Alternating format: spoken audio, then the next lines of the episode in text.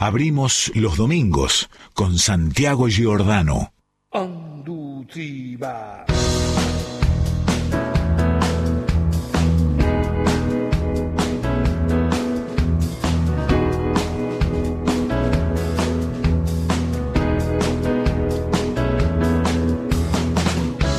Cuando nos recordamos lo que nos pasa, nos puede suceder la misma cosa, son esas mismas cosas que nos marginan, nos matan la memoria, nos quitan las ideas, nos queman las palabras. Ah,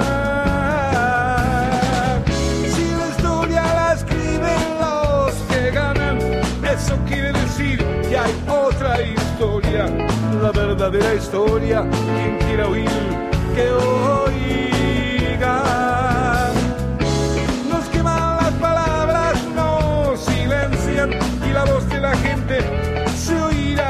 Siempre. Inútil es matar, la muerte prueba que la vida existe. Cuando nos recordamos lo que nos pasa, nos puede suceder. La misma cosa, son esas mismas cosas que nos marginan, nos matan la memoria, nos quitan las ideas, nos queman las palabras. Ah,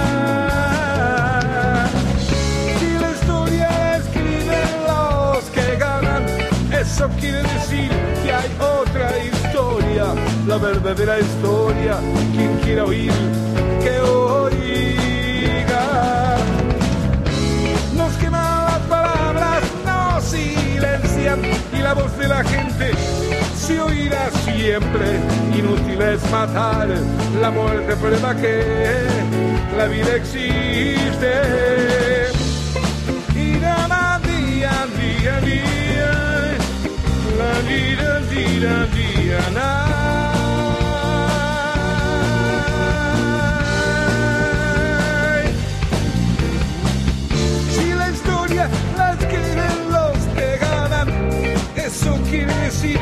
hay otra historia, la verdadera historia. Quien quiera oír,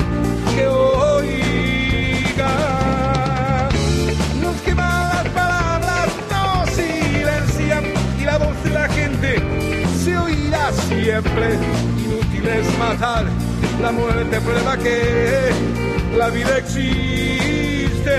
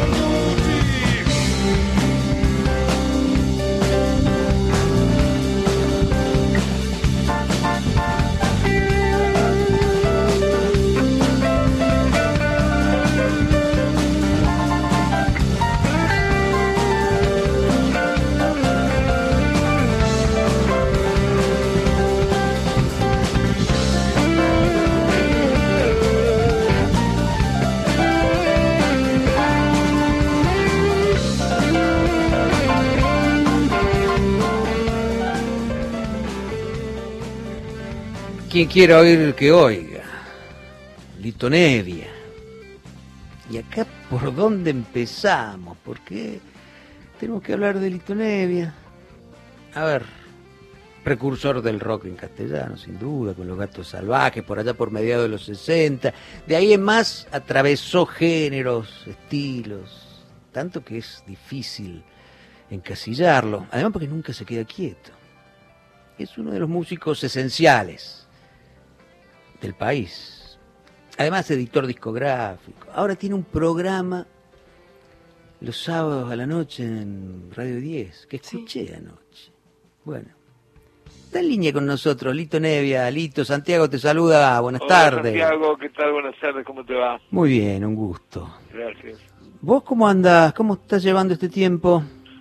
Bien, estoy reinventando los días, haciendo cosas que, que me gustan y por supuesto en un costado deseando que, que termine esto, especialmente por, por la cantidad de gente que la pasa muy, pero muy mal, ¿viste? Mm, Ya sea por aspecto de la economía o por lo habitacional, qué sé yo, y con la incertidumbre de lo que uno ve esto, que por cualquier lado que lo leas, nadie tiene una premisa cierta para decir, salvo la de la esperanza, ¿no? Tal cual. Eso tal es lo, cual. lo quilombero de esto. Pero bueno, yo estoy haciendo en mi casa, estoy con mi mujer hace más de 100 días, que justo llegamos, lo último que tocamos, que fue México, Mm. y da la casualidad que llegamos el primer día que empezaba la cuarentena. Así que de ahí de 6 acá no hemos salido y estamos, este, no, no, haciendo más de lo que hacemos siempre. Eh, leer, ver mucho cine, música, yo hacer cosas, componer y y qué sé yo, y- planificar también cosas cosas de futuro, pero con calma, ¿viste? Porque si si te pones nervioso, acaso nace.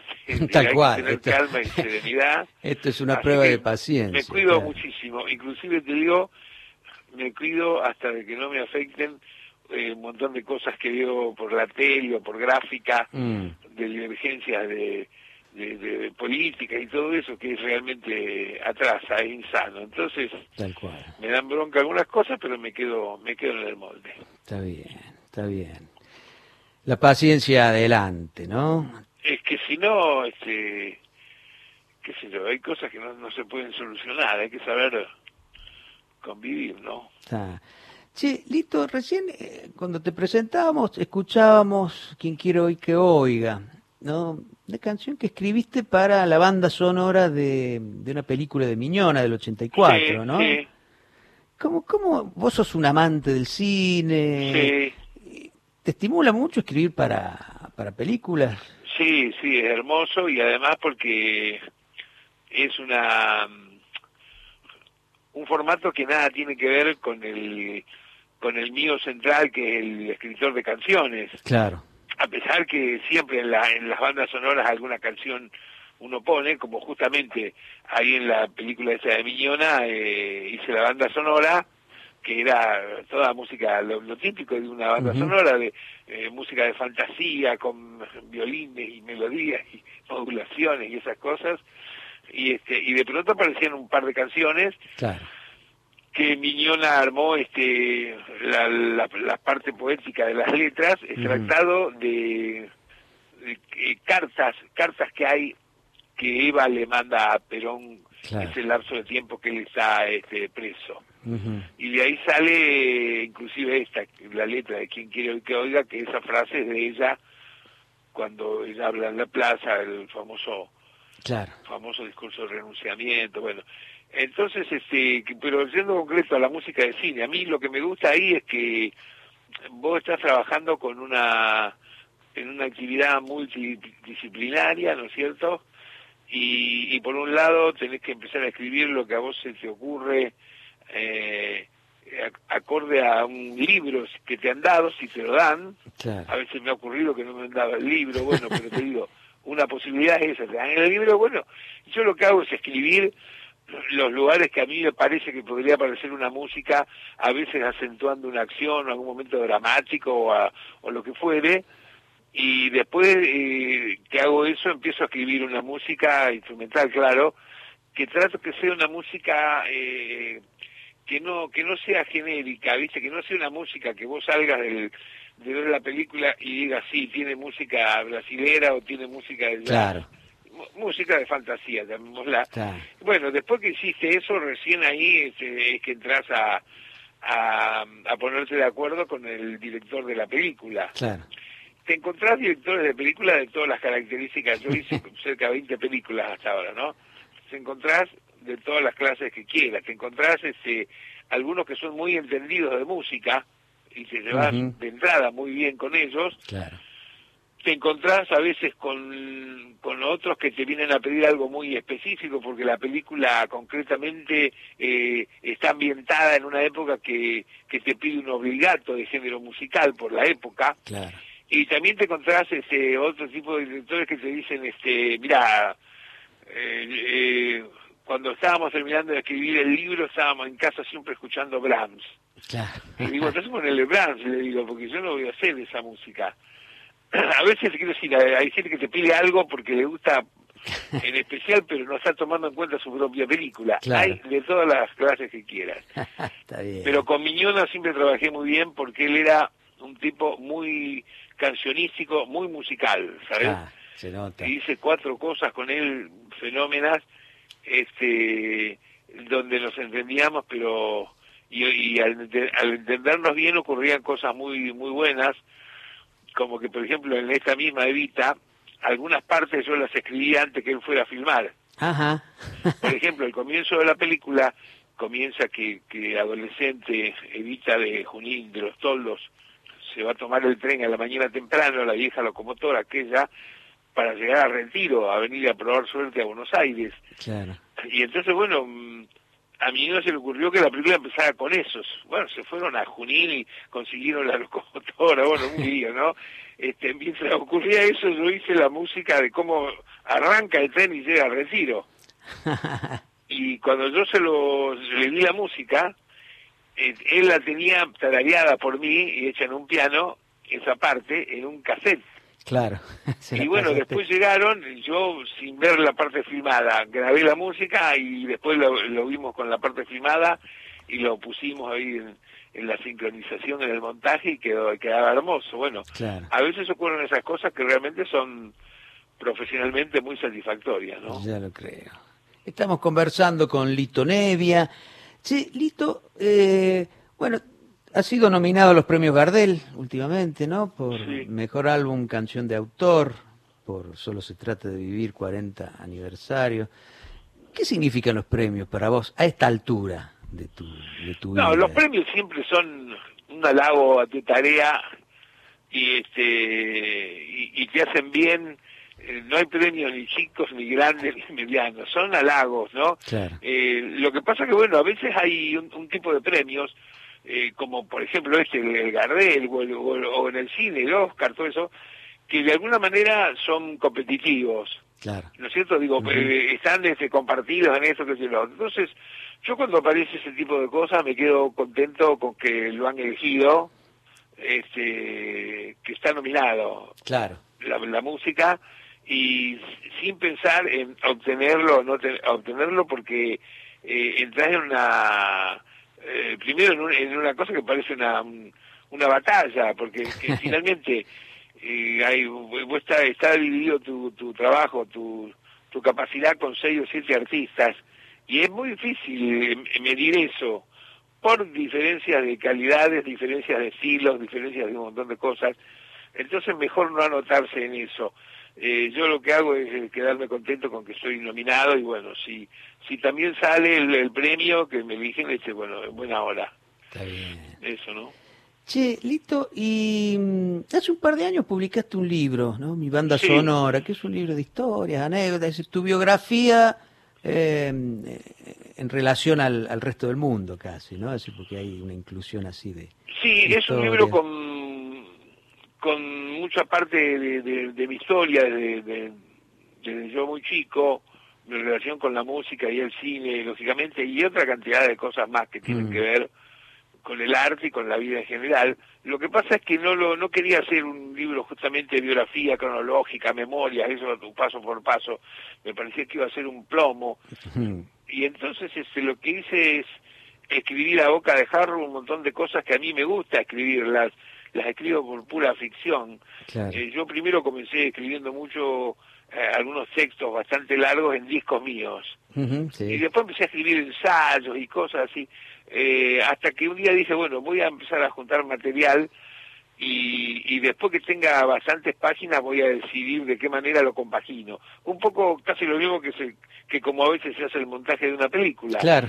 que claro. tienen, viste, material a patada, bueno, y entonces este, yo llevaba ya, tenía como 200 páginas escritas para este Mm. libro, mi banda sonora, y entonces agarré, la, la- imprimí todo, bajé todo en mi casa y empecé a mirar esto con lo otro, esto con aquello, y me di cuenta que podía hacer como si fuera simular el, mon- el montaje de una película. Entonces tiene ese- esa dinámica el libro.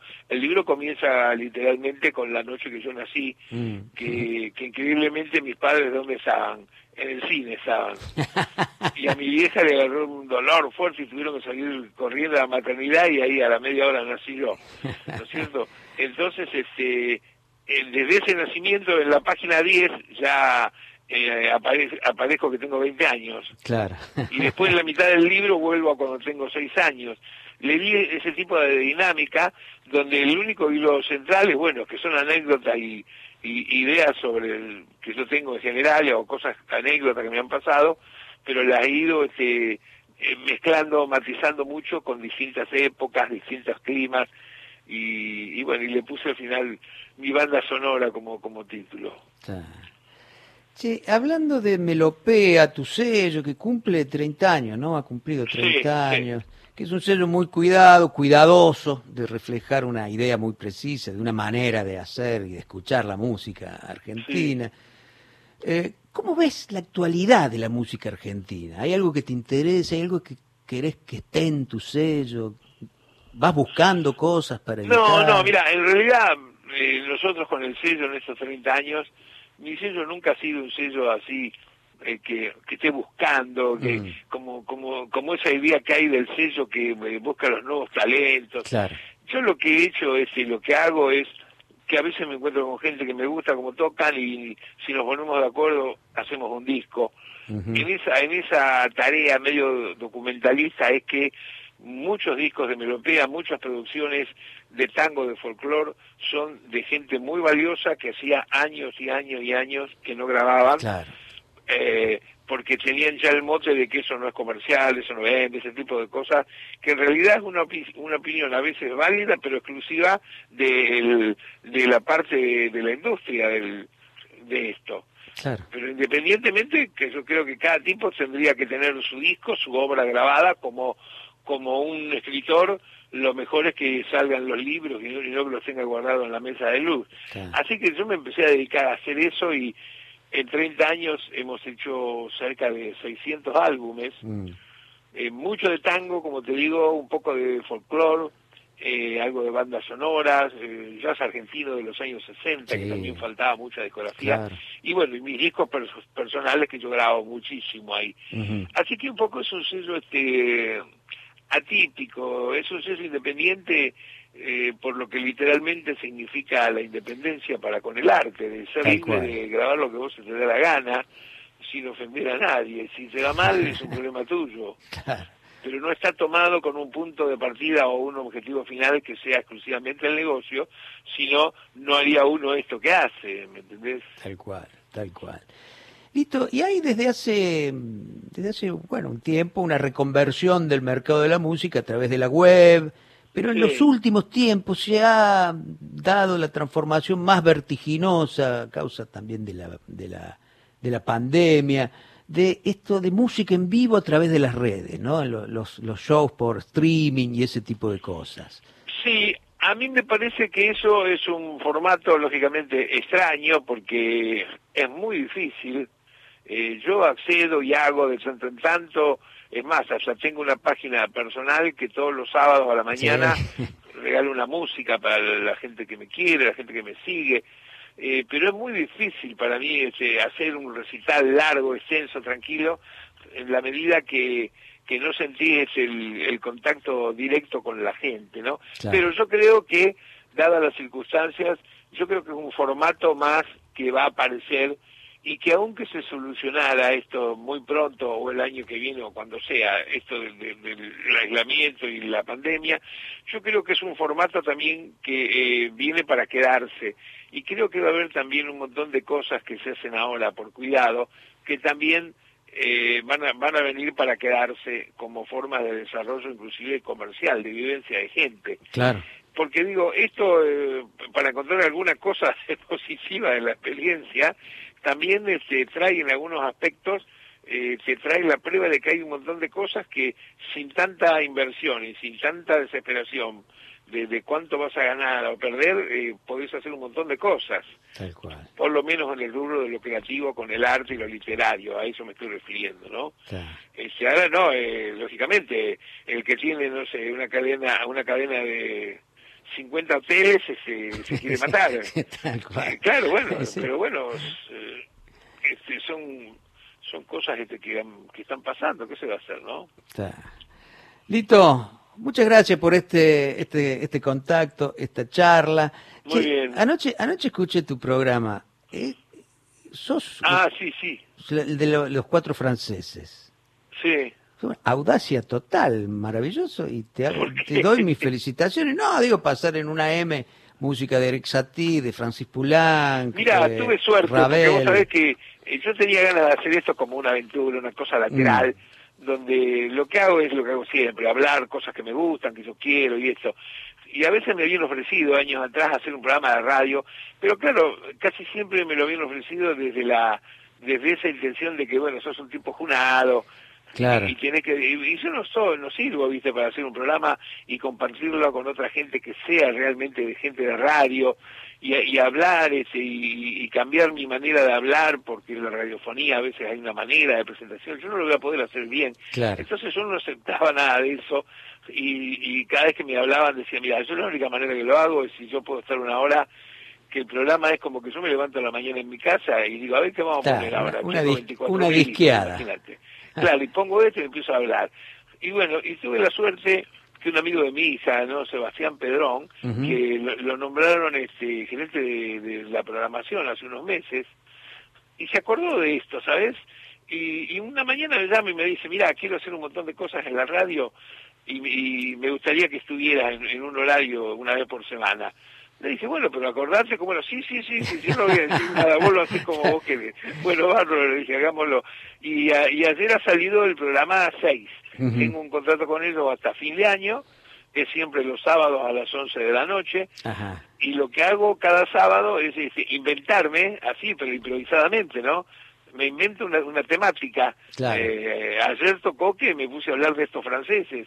Y bueno, a mí cuando me gustan los franceses, como soy gran coleccionista, eh, tengo para mostrarte el compositor más nuevo, pero también ese compositor y yo mismo venimos de otro lugar, Tal de haber cual, escuchado el más viejo. Exacto. Entonces, bien. bueno, elijo un poco de cada cosa, una media ensalada, y este y bueno, hay mucha gente me escribe y, ahora también con estos asuntos del internet, viste que lo escucha mucha gente por afuera, porque Claro. lo, lo- lo- encuentran en en una estación que, que sacan cualquier radio de Argentina, así que me escribe gente de, de Ecuador, de Bolivia, de México, de España, diciendo, te, te estoy escuchando, me, me, me- me lo dicen en una hora y digo, ¿de dónde lo estás escuchando? No, lo pongo en tal lado y aparece, Claro. aparece vos hablando de esto. Ah, bueno, buenísimo.